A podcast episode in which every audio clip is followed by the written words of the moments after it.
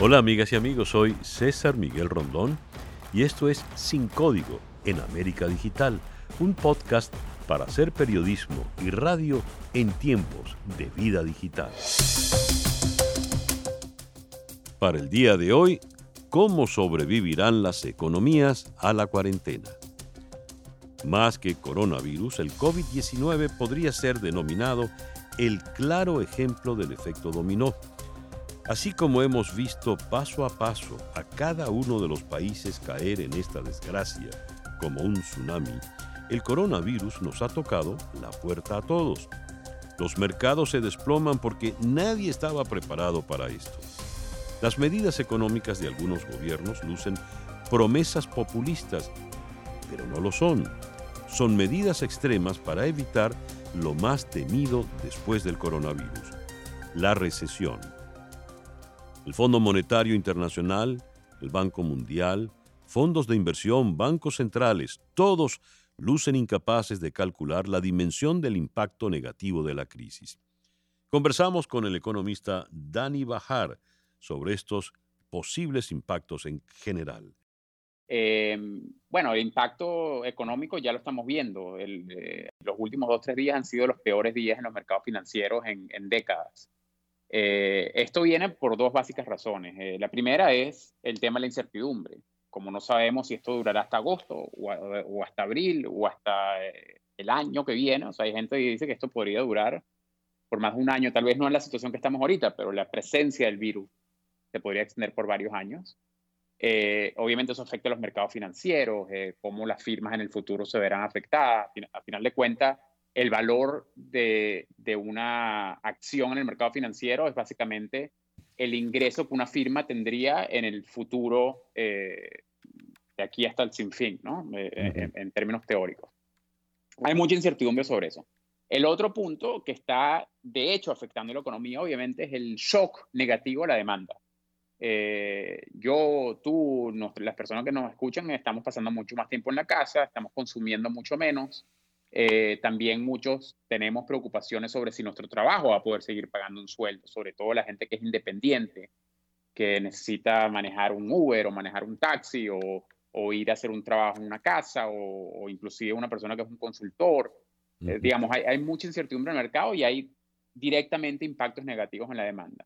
Y estos impactos negativos en la demanda vienen desde, eh, desde nuestras propias acciones como consumidores, también hay impactos negativos en la oferta, con esto termino, eh, porque digamos, hay una disrupción muy importante en, el, en, nuestra actividad económica. Desde que el virus empieza en China, menos trabajadores van a la fábrica en China, la fábrica baja su productividad, no produce, eh, en una economía tan integrada globalmente como tenemos, no producen, digamos, el, el, el, repuesto de plástico que usa el belga para ir en su bicicleta al trabajo. Entonces eso le afecta al belga también, y eso al final le afecta a un americano que consume from, de Bélgica. O sea, es todo un tema bastante de integración.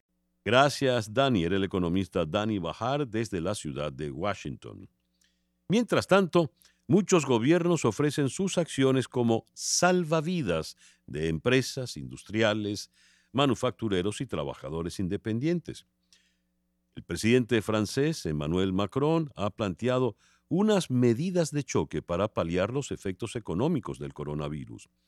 Macron prometió una garantía de 300 mil millones de euros para préstamos bancarios a empresas a las que urgió a adaptar su organización para respetar las medidas de protección. Ofreció lo que denominó un dispositivo excepcional de aplazamiento de cargas fiscales y sociales, de apoyo o prórroga de vencimientos bancarios y de garantías del Estado por un importe de 300 mil millones de euros para todos los préstamos bancarios contraídos con los bancos. Cita textual. Macron también prometió que el Estado francés ayudará a las empresas que estén en riesgo de quiebra por la pandemia. Italia, por su parte, suspendió esta semana el pago de hipotecas a las familias afectadas por el coronavirus, que se hayan quedado sin empleo o que hayan sido despedidas temporalmente de sus empresas debido a la pandemia. También ofreció la paralización en el pago de impuestos por parte de las pymes, incluyendo, por ejemplo, la suspensión a las cuotas a la seguridad social, así como una moratoria fiscal y de cotización para los empleados freelance. El gobierno italiano prometió ayudas en forma de permisos laborales para los trabajadores con hijos a cargo, así como un bono cercano a 660 dólares americanos para las personas que no puedan trabajar desde la casa y deban contratar a una persona para que cuide a los niños. España también estableció una moratoria de seis meses para el pago de impuestos a pequeñas y medianas empresas y a trabajadores autónomos. Como medidas inéditas, calificó el gobierno de la canciller Angela Merkel la propuesta de liquidez ilimitada a las empresas como una medida de protección frente a los efectos de la pandemia. Se trata de un programa de garantías de la banca pública para préstamos sin un tope máximo. Por su parte, en los Estados Unidos se redujo las tasas de interés a casi cero y se lanzó un programa de estímulo de 700 mil millones de dólares en un intento por proteger su economía. El gobierno de Donald Trump propuso reducir las cotizaciones sociales temporalmente para que la renta neta de los trabajadores después de impuestos y retenciones sea mayor. También ofreció enviar un cheque de mil dólares a todos los ciudadanos para ayudarles a enfrentar la carencia de ingresos. El secretario del Tesoro en los Estados Unidos, Steven Mnuchin, advirtió a los senadores republicanos esta semana que sin acción, la pandemia de coronavirus podría elevar el desempleo de los Estados Unidos al 20%. Volvamos con el economista Danny Bahar en Washington para conocer su apreciación en cuanto al desempleo. Yo pienso que lo que Trump tiene en mente, podemos discutir si eso tiene sentido o no, es dar algún tipo de, como dicen en inglés, un bailout, ¿no? O sea, salvar un poco eh, eh, a través de fondos federales a algunas compañías, en este caso aerolíneas, pero pueden ser compañías en otras industrias, eh, para, que no, para, para, que puedan mantener un flujo de caja, digamos, que les permita eh, no votar tanta gente, que les permita sobrepasar este tiempo. Eso puede ser, por ejemplo, reducir los impuestos en el corto plazo. Eso puede ser también darles algún tipo de préstamos sin, a tasas de intereses muy bajas o sin, o sin intereses o puede ser perdonarles de alguna manera o trabajar con los bancos para que los préstamos que tienen hoy en día se puedan repagar, eh, reestructurar algún tipo de deuda. O sea, todas esas medidas se pueden hacer con las aerolíneas y con, con cualquier industria. Hay una pregunta que la pongo allá y la podemos discutir en cualquier otro momento, que eh, eso ya es una decisión muy difícil, porque ¿a qué industria vas a escoger tú para eh, ayudar primero? Digamos, los fondos del gobierno son limitados, a final de cuentas. El gobierno no tiene un sinfín de dinero. Y entonces ahí es donde ya entran eh, preguntas que tal vez en este momento, porque es una emergencia, no tiene mucho, mucho sentido traerlas al frente, pero es importante tenerlas por lo menos en el contexto, que en muchas de estas ocasiones, cuando eh, hay la ventana de que el gobierno ayude a ciertas industrias, las industrias que terminan recibiendo más ayuda o las compañías que terminan recibiendo más ayuda son las que tienen más conexiones con el gobierno, no necesariamente las que realmente lo necesitan más. Esto es un efecto dominó. Entonces la pregunta es dónde, dónde, se, dónde se traba el efecto dominó. Porque si llegamos al punto donde realmente las empresas no sienten que están recibiendo suficiente aporte del gobierno y necesitan eh, votar a sus empleados, eso reduce más aún la demanda, correcto, y reduce más aún los ingresos de otras empresas. Entonces, pues, estamos, digamos, ahorita en, un, en, en una bifurcación. Podemos, o sea, ojalá las medidas del gobierno eh, como la que tú mencionas, de, por ejemplo, mandarle un cheque a, personas eh, que están cerca del desempleo, que tienen riesgo de desempleo, eh, puedan ayudar a mantener la demanda o puede ser que no sean suficientes. Y, ese número de cuánto es ese cheque es muy difícil saberlo.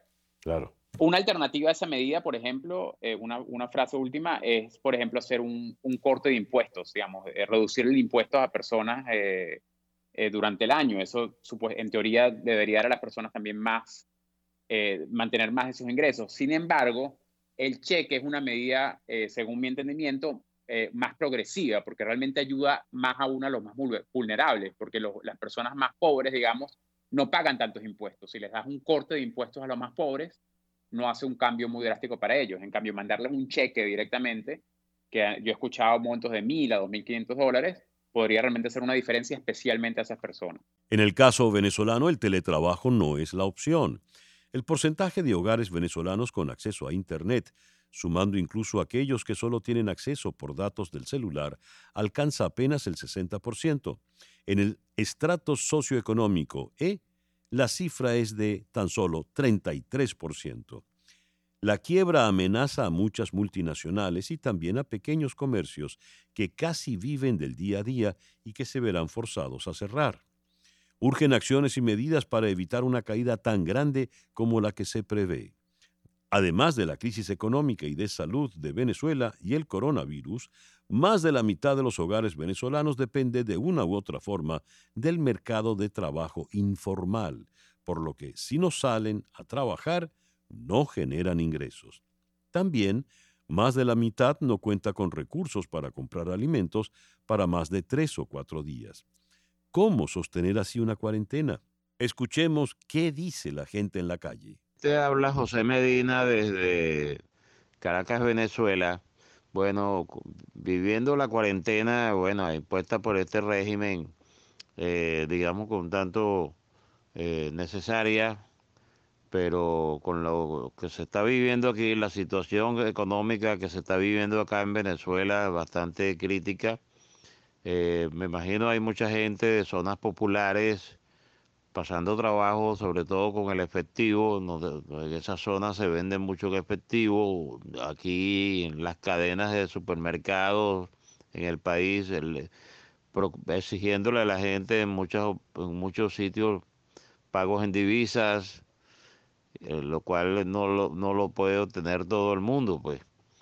Eh, viendo también que es difícil para muchas personas mantener esta cuarentena, pues, pues, la gente vive el día a día, compra el, diarios, los sueldos muy bajos, todo eso se presenta pues eh, con esta problemática que tenemos sobre todo también fuera de Caracas, donde hay muchas zonas donde no tenemos, no se tiene agua, no tienen luz, gas. Todo eso crea mucho problema para mantener una cuarentena acá en el país, pues.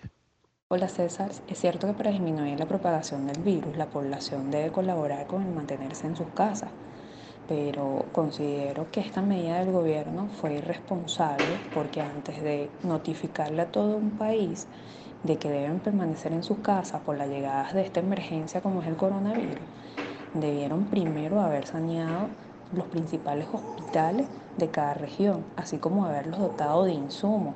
Debiste haber preparado a tu población con puntos de alimentos y medicinas en cada sector de cada estado.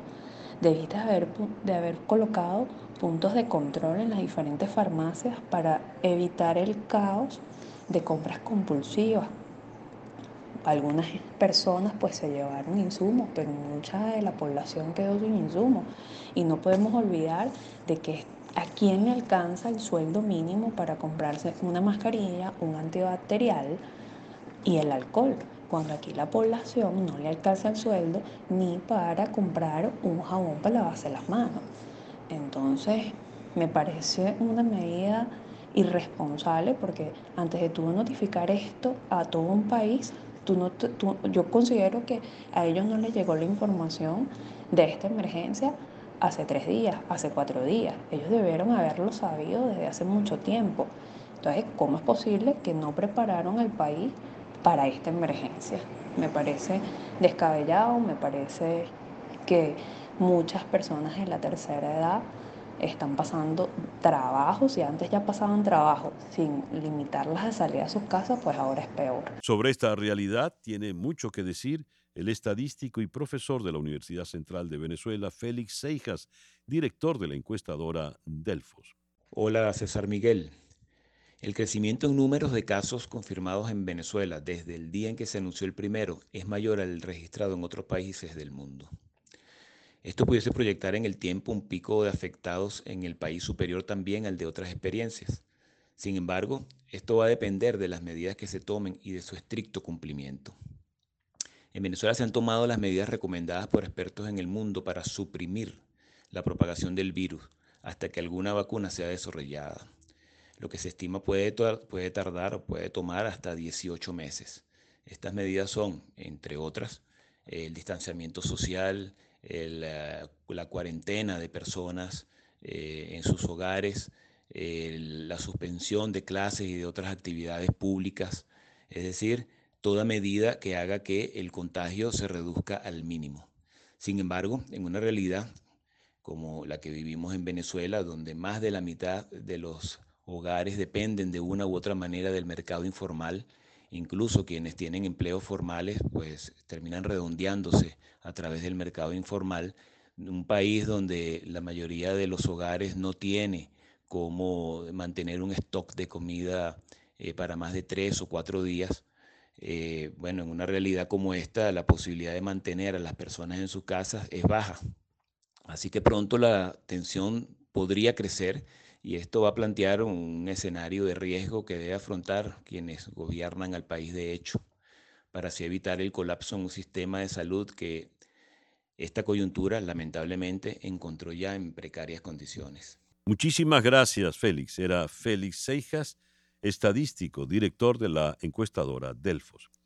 Pero ¿qué situación se plantea para Venezuela, donde se sufre de hiperinflación, baja en la caída de los precios del petróleo, desmantelamiento empresarial y desempleo? ¿Qué hacer frente a esta tormenta perfecta? Consultamos la opinión del economista Asdrúbal Oliveros, director de Ecoanalítica. Asdrúbal, muy buenos días. Buenos días, César. Un saludo para ti y para todos los que te oyen hasta ahora. Asdrúbal, eh, hemos leído varias veces y escuchado la frase Venezuela está en la tormenta perfecta. Pareciera que la tormenta se perfecciona cada vez más, pero seguimos vivos. Ahora, a la crisis de nuestra economía quebrada, la crisis de la hiperinflación, se suman dos elementos terribles. El coronavirus, por una parte, y la paralización que supone de la poca economía que estaba, y la caída de los precios del petróleo. ¿Qué nos espera, Rubén? Sí, César, como tú lo señalas, efectivamente Venezuela viene en una evolución de contracción de su economía que no tiene precedentes y por eso lo que acá pasa no puede ser comparable con lo que pasa en el resto del mundo en términos de la capacidad de resistencia en su sector privado, de sus empresas y sobre todo la capacidad del Estado para revertir la situación. En el caso venezolano yo creo que esa capacidad está mermada. Eh, en este momento la situación que enfrenta el país es múltiples choques, así lo llamamos los economistas, al mismo tiempo. El, el shock que viene por el problema del petróleo, que es fundamental porque a pesar de que la producción ha caído significativamente, todavía el Estado venezolano depende una buena parte de los ingresos petroleros, sobre todo para compras de alimentos y combustible, que son dos elementos medulares hoy en la economía uh, venezolana. El segundo elemento tiene que ver con la cuarentena, eh, la paralización de, de actividades, eh, que bueno, por supuesto le mete una presión importante al sector privado, que es el que estaba tratando de sacar adelante esta economía, pero además la situación global eh, también nos impacta, uno por el petróleo, dos porque destruye todos los ciclos de, cadenas de valor y de, y de cadena de suministro en términos de importación, nosotros tenemos una dependencia muy marcada en importación, y bueno, eh, los problemas ya estructurales que viene arrastrando nuestra economía, una grave crisis de servicios públicos, una hiperinflación que merma la capacidad del Estado para actuar sobre la economía, una población empobrecida, sin margen de maniobra, sin ahorros, que vive prácticamente el día. Entonces, todos esos elementos, no estamos hablando del tema sanitario, bueno, porque no, no, soy experto en el área, pero que también hay una gravedad importante en términos de salud, bueno, hacen que la crisis del coronavirus para Venezuela tenga unas particularidades que no tiene el resto del mundo. Azrúbal, a ver, eh, el venezolano vive al día. Te leí en un tuit que, por ejemplo, eso del teletrabajo puede sonar muy positivo, en ciertos escenarios y en ciertos oficios, pero el grueso, la mayoría de los venezolanos no tiene posibilidad de sobrevivir día a día mediante el teletrabajo. Eh, ¿Podrías ahondar un poco en la idea, por favor? Sí, mira, efectivamente, eh, primero Venezuela tiene un grave problema de, acceso a Internet, eh, incluso de mantenimiento permanente de servicio eléctrico, que es un tema fundamental para poder estar en tu casa, más allá de la capital, más allá de Caracas, hay afectaciones importantes del, tema, el tema eléctrico y el servicio de Internet, que es, es lo medular para este tipo de actividad, obviamente es muy, muy precario. Han surgido algunas opciones, pero que no son eh, masivas, porque además son costosas para acceder a, Internet un poco más, más estable. Tradicionalmente, el, el, segmento en Venezuela que estaba de alguna forma eh, enfrentando de mejor manera la crisis, estoy hablando antes de todo este problema, era el segmento de trabajadores por cuenta propia, el sector informal, profesionales, que se habían dolarizado muchísimo más rápido que la economía formal, los trabajadores que estaban, por ejemplo, en una empresa constituida, eh, ejercen un oficio, ejercen una profesión, estaban cobrando en divisas, mucho de esta gente pues se les está mandando a en sus casas. Entonces, ese mecanismo donde yo recibía divisas para hacer mis compras se, se, está alterando, se está rompiendo hoy en Venezuela. Pensemos, por ejemplo, en las señoras que ayudan en las casas, en plomeros, en un mecánico, un taxista, quien repara un aire acondicionado, quien repara una computadora, lo que son los oficios en general. Es un segmento, insisto, que en Venezuela eh, empezaba a tener cierto dinamismo porque había dolarizado gran parte de sus ingresos. Hoy eh, ese segmento tiene que su casa no está recibiendo una gran demanda porque también la crisis del coronavirus es una crisis de pánico, es una crisis de aislamiento, es una crisis donde tú no quieres tener eh, conexión prácticamente con el mundo exterior. Eh, afecta entonces todas estas actividades y afecta su flujo y eso por supuesto le mete más presión a la situación económica. Dicho de otra forma, tú tienes entonces un grupo importante de la población en condiciones muy precarias que depende de la ayuda estatal y un Estado entonces afectado por la merma de los ingresos petroleros, tienes otro segmento que empezaba a emprender a trabajar por su cuenta, pero que ahora toda la actividad comercial al mínimo eh, eh, también le ha afectado sus ingresos, y por supuesto el segmento que trabaja en empresas, eh, muchas de ellas también afectadas en su flujo de caja. Entonces, el, si tenían una economía que ya de por sí estaba muy mal, recordemos que, para que no perdamos el contexto, antes de la crisis del coronavirus, la economía venezolana había caído eh, 30% desde 2013 hasta 2019, nosotros avisorábamos una menor caída este año de 10%, lo cual sigue siendo una tragedia, pero ya esos números se quedaron en el pasado y pudiéramos estar duplicando esa tasa de contracción eh, eh, por, esta, por esta crisis y por la crisis petrolera. Además, eso le mete una presión importante a la estrategia de cuarentena. ¿Qué es lo uh Que de verdad tú deberías hacerlo, pero es que se enfrentan dos fuerzas, eso. Por un lado está el principio de quedarte en casa y de no eh, propiciar contagio, que es fundamental, pero por otro está el que tienes que buscar ingresos porque tienes que alimentarte. El venezolano, la mayoría de la gente no tiene ahorros, la mayoría de las personas vive al día, la mayoría no tiene capacidad de hacer una compra de víveres, de alimentos, de artículos por 15 días. Eso implica unos costos que están muy lejos de la mayoría de las familias, la gente va al supermercado prácticamente diariamente o interdiariamente a hacer las compras en función de sus ingresos. Bueno, piensa en la medida que pase un día, dos días, tres días, cada día de cuarentena le mete una mecha, le mete una presión al tema de la atención social en el país, en esas condiciones. Además, bueno, toda la aceptación de servicios públicos en términos de afectación de electricidad, afectación de combustible, afectación de transporte para el movimiento de mercancía. hay, unos elementos acá que hacen diferente la problemática a lo que puede ser la crisis en los Estados Unidos, a lo que puede ser la crisis en Colombia, que está al lado, o a lo que puede ser la crisis en, España, donde es posible, me puedo cerrar, estoy en mi computadora, este, pido por delivery, me llegan las cosas, y ahí entonces la cosa es como más manejable, que es lo que uno ve en las redes sociales. Pero el mundo en Venezuela es totalmente diferente. Eh, Asdrúbal, estamos mm, ya prácticamente por cerrar el primer trimestre del año. ¿Qué proyección haces para el segundo trimestre?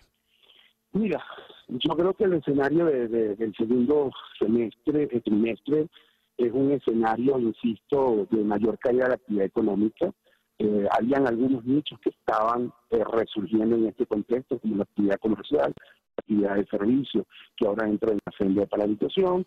Veo más presión nuevamente en tasas de inflación, la inflación venía desacelerándose. eh, bueno, producto de unas políticas draconianas que viene aplicando el Ejecutivo, eh, y sobre todo por la estabilidad de la tasa de cambio. Yo creo que estamos cercanos a ver el fin de esa estabilidad en la tasa de cambio. Creo que nuevamente va a haber presión a la depreciación de la moneda por la disminución de los ingresos en dólares, porque además el Estado va a tener los incentivos nuevamente a aumentar la emisión de bolívares.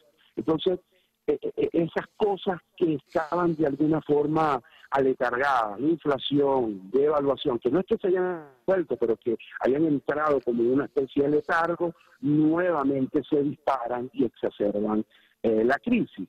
Eh, dependiendo también de, eh, de, la duración de este problema petrolero, podemos tener también afectaciones en términos de combustible, porque bueno, la capacidad de tener ingresos del Estado está muy, muy limitada Así que lamentablemente los escenarios para Venezuela en el mediano plazo son de una crisis que nuevamente se esta conversación hace tres semanas, yo te hubiera dicho, seguimos en crisis, pero en un contexto más de estabilización. Ahora te digo, seguimos en crisis, pero se exacerba. Es decir, nuevamente la tensión interna aumenta. Asdrúbal, te agradezco inmensamente que nos hayas atendido en la mañana de hoy. No, aquí César, feliz Era el economista Asdrúbal Oliveros, director de Ecoanalítica desde la ciudad de Caracas. Y bien, así hemos llegado al final de nuestro podcast por el día de hoy. Esto es Sin Código en América Digital, un podcast para hacer periodismo y radio en tiempos de vida digital.